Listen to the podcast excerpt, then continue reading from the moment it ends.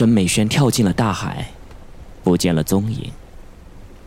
朴恩熙静静的躺在那里，他死了。打火机啪的一声摔在了地上，安琪琪捡了起来，哆哆嗦嗦了好几次，才把烟给点上。一股刺鼻的焦味儿，瞬间窜了出来。宋小沫正在帮何志颖敲身上粘着的石膏状物质。很快，何志颖的全身就能动弹了。但是，此时的何志颖却说不出一句话来。宋小沫没问他什么，只是紧紧的把他搂在了怀里。经历了那么多的事情。大家都需要一些时间来慢慢消化那些残酷的事实。安七七找来一些干草和木头，升起了一堆篝火。篝火噼噼啪啪的燃烧，火光映出了几张疲惫的脸。安七七忽然问道：“你恨他们吗？”宋小沫长叹了一声说：“唉。”人都死了，还恨什么呢？美轩是被仇恨迷昏了眼睛，才变成这个样子。其实他心底夹杂着爱和恨，导致一直徘徊在矛盾的边缘。人有的时候真的是很奇怪的东西。朴恩熙做的这一切，表面看起来好像是对申美轩的爱，可是事实上又毁灭了他。也毁灭了他自己。这样的爱，简直太沉重了。是啊，扭曲的爱。我想，从你进入宿舍起，他就开始算计你了。从何志颖的诡异举动，到宋允儿的出现，还有病房里的那个小女孩，包括那栋别墅里的女佣人，湖里的死尸，所有的这些。都是他布下的棋子。他这样处心积虑的对付你，你竟然没被逼疯，也算是人间奇迹了。我 我都是死过一次的人了，还怕什么呢？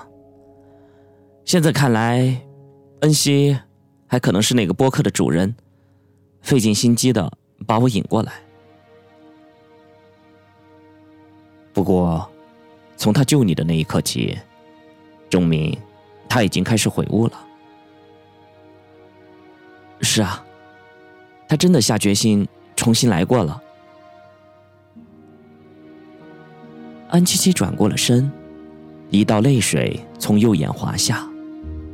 须臾，他的声音混杂着愤怒，还有悲凉。我们得抓紧时间。赵正明双手被靠在一棵大桃树下，歪躺着身子，脑袋点地，嘴巴正在咀嚼着什么。宋小沫走了过去问：“你在吃什么？”桃子。安七七警觉了起来，说：“哪里来的？树上掉下来的。”安七七朝树上望了望，意识到有些不太对劲儿。胡说，这个季节怎么会有桃子呢？一股冰冷的杀机，似乎在这沉寂中潜伏。赵正明可怜兮兮的说：“那我就不知道了。待在这个鬼地方，又冷又饿的，树上掉下来桃子。”不吃白不吃。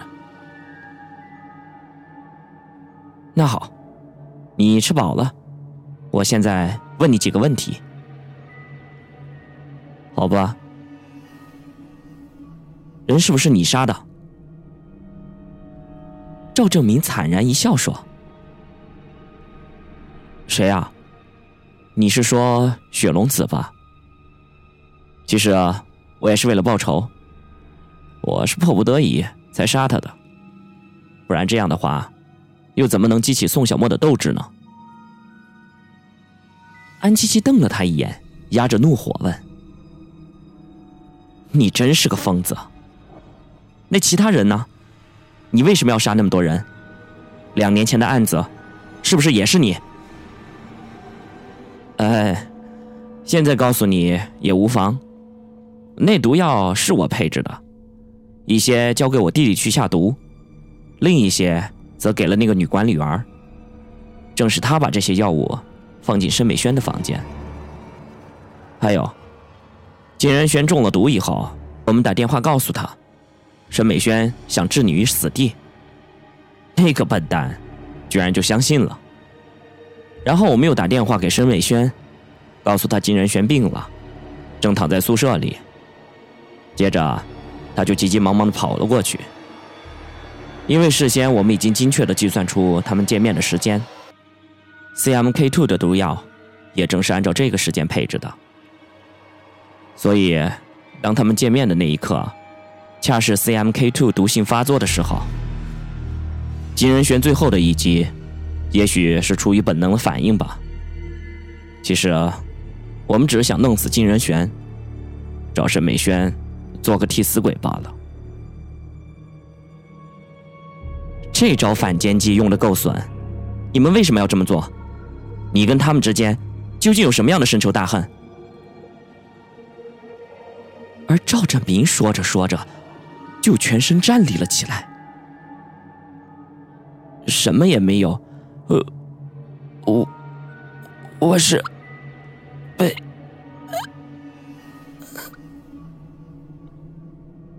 他的脸色顷刻之间变得煞白，一点点的扭曲，像是临死前的挣扎一样。安七七被这突如其来的变化惊得手足无措，他慌乱的摇着赵正明的肩膀：“你到底怎么了？”快说啊！C M K 这赵正明说完最后一句话，脚一蹬，咽气了。安七七沮丧的松开了手，一屁股坐在了地上。他知道。赵正明正是中了 CMK Two 毒死的。这种可怕的毒药，曾经是他带回来的，如今自己却死在了这种毒药上。人生真的是难以预料。而此时，安七七醒顿道：“这桃子有毒，这岛上还隐藏有其他的人。那，嗯，那我们要不要找找看呢？”不必了，我们在明处，他在暗处，这样会使我们很被动，甚至有生命危险。等天一亮，我们就回去。安七七没有进一步解释什么，他似乎看透了这一切。现在，是该了结这一切的时候了。福尔摩斯曾经说过，当所有的不可能性都被排除。无论所剩下的是什么，也不论它的可能性有多低，都一定是真相。空旷的室内靶场里，男人握着枪，瞄准，发射，快速切换弹夹，然后又是瞄准，发射，砰砰砰，十发子弹正中靶心。忽然。门开了，那男人看着安七七半晌，缓缓的开口道：“案子办的怎么样了？”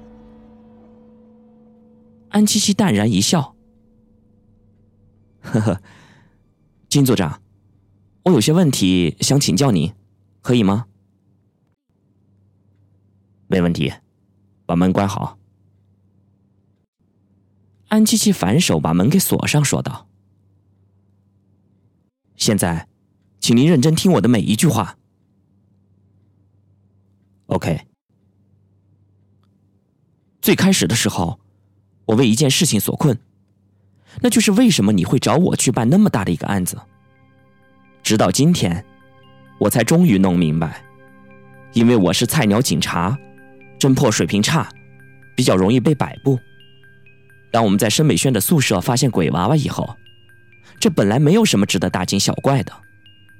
可是你，却对这件事儿相当的重视。很快的，那个女管理员就被杀了。于是，我们开始正式展开调查。我一直搞不懂为什么一个鬼娃娃会那么可怕。当初我们只能怀疑宋小沫，但是这个假设完全经不住推敲，因为宋小沫没有任何的作案动机，他太暴露了。我们再想笨蛋的凶手也不会像他那样，所以我始终不能相信。紧接着，又发生了一系列的恐怖事件，我们被鬼娃娃蒙蔽了双眼。他让我们的判断一错再错，甚至我个人还想到了鬼。其实这个案子的转折点正是赵正明。当小南发现李正正还有一个哥哥的时候，我就感到迷惑：一个戒备那么森严的监狱，怎么会让一个大活人给逃走？于是我想到了内鬼，一定是我们警察内部出了问题。当然，我并没有怀疑到你，直到宋小沫告诉我。有几辆警车想撞死赵正明之后，根据他的描述，我才怀疑到了你。因为赵正明已经暴露了，你只能灭口。根据这些，我又回过头想到了李正正，他可能是被你推下去的，在他死之前，或许感受到了自身的危机，就给宋小沫发了短信，而你很快就开始动手了，灭口之后拿走了他的手机。并把手机交给了潜伏起来的赵正明。赵正明当然想为兄弟报仇，但苦于一直找不到背后那个人，他只能通过宋小沫这条线索。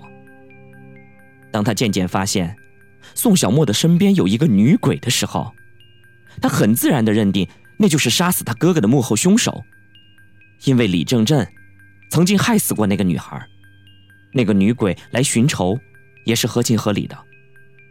此外，那句短信中的内容有一句话：“不要报警。”为什么不要报警呢？因为他很清楚，假如你知道了会是什么后果。一个可悲的事实是，宋小沫去的时候已经晚了。他甚至很糊涂的认为是短信是已读的。自从女生宿舍出现鬼娃娃之后，你就害怕你曾经的事情暴露，但是。你又无法查出隐藏在背后的人，所以你只能在他们找到证据之前杀死所有相关的人，比如杀死那个女管理员，还有李正正。你利用了赵正明，也是为了找出背后的那个人吧？当然了，你不可能料到申美轩没死，更没有想到朴恩熙会是申美轩的合作者。朴恩熙两年前去旅游的时候，他发现了桃花岛。并从一个老人那里学会了面具铸造术，然后他把申美轩给藏到了那里。朴恩熙控制了何志颖，目的是为了配合沈美轩，让宋小沫走上精神分裂的境地。其实他们也是为了报仇，跟你一样。他们也只是盲目的行动，但是并没有查到隐藏在背后的那个人。因此，你一次一次的杀人。他们也一次一次的制造一些所谓的灵异事件，所有的焦点都以鬼娃娃为媒介展开，让警方的工作也一次又一次的陷入被动。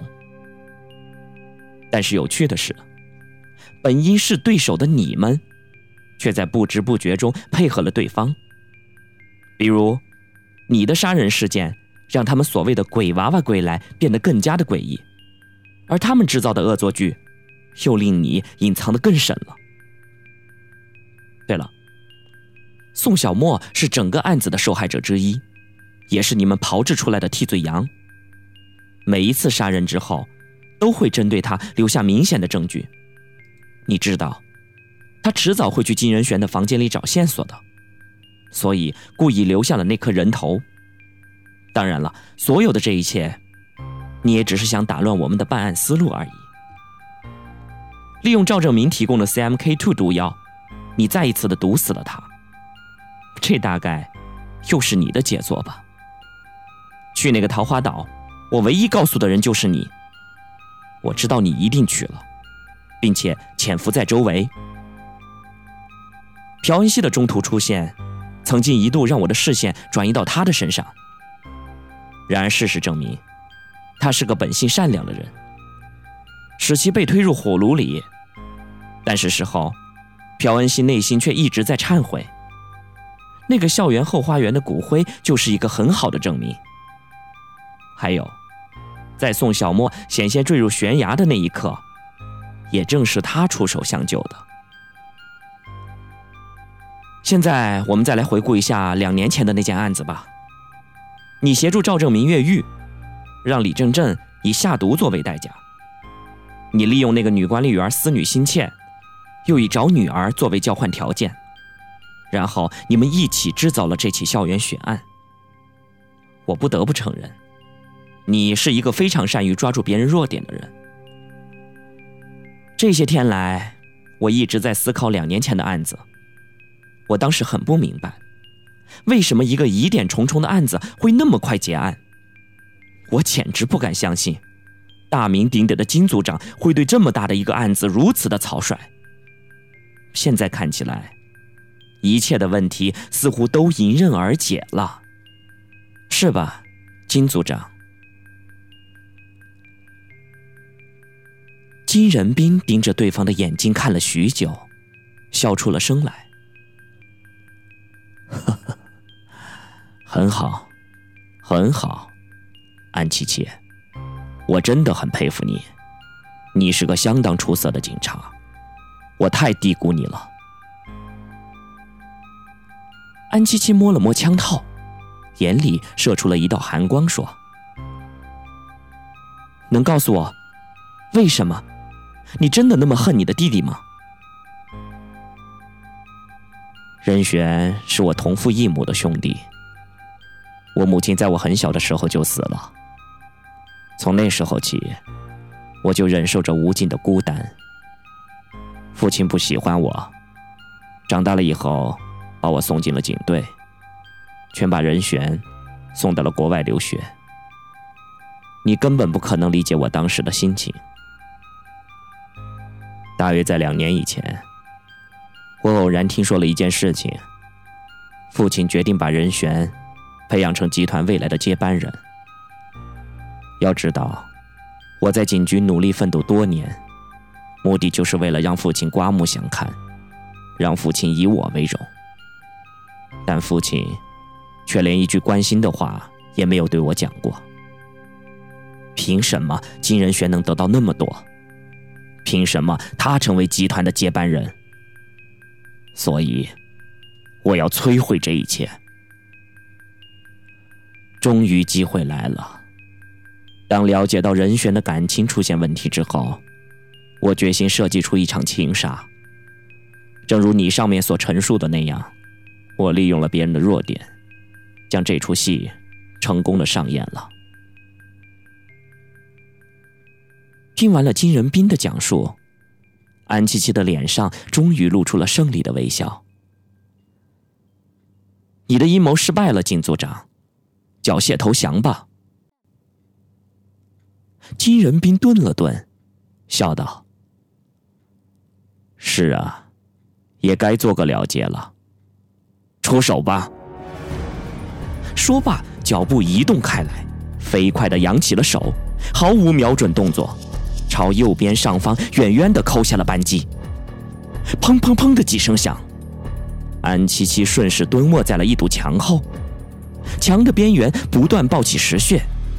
可怕的破碎声毫无间断的在安七七的耳边响起来，他全神贯注准备反击。倒数第三颗子弹，子弹将墙钉着石灰碎呀。倒数第二颗子弹，弹道削裂了石柱。倒数最后一颗子弹，瞬时，黑色的身影从石柱左边冲出来，比预期的还要早。金仁斌仓促地按下了扳机，却见子弹穿透飘过在半空中的黑色西装，黑衣随即被子弹轰得翻舞起来。金仁斌愣住了，那个瞬间，一条黑影已经站在他的后面，枪对准了自己的腰际。金仁斌冷汗裂下，他可以确定自己完全没有眨眼，但在自己注意力被抛出的黑衣引开之际，有道模糊的什么，比自己扣扳机的速度还要快。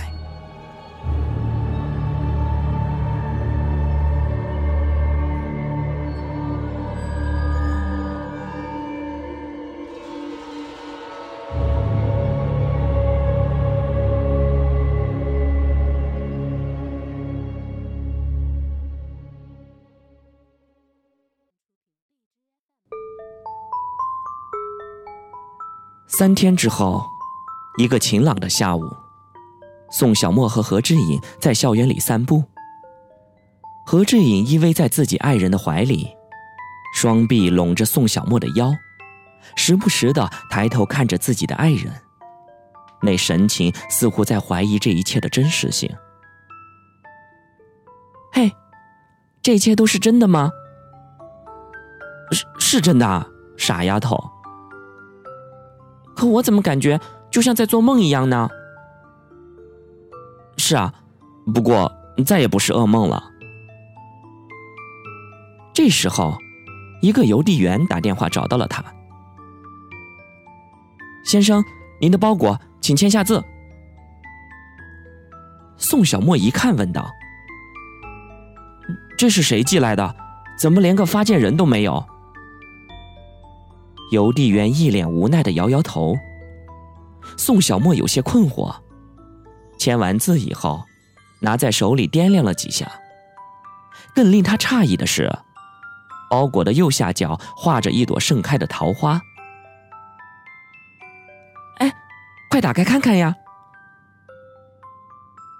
包裹被打开了，一张中国古代的字画，一点点的浮现了出来。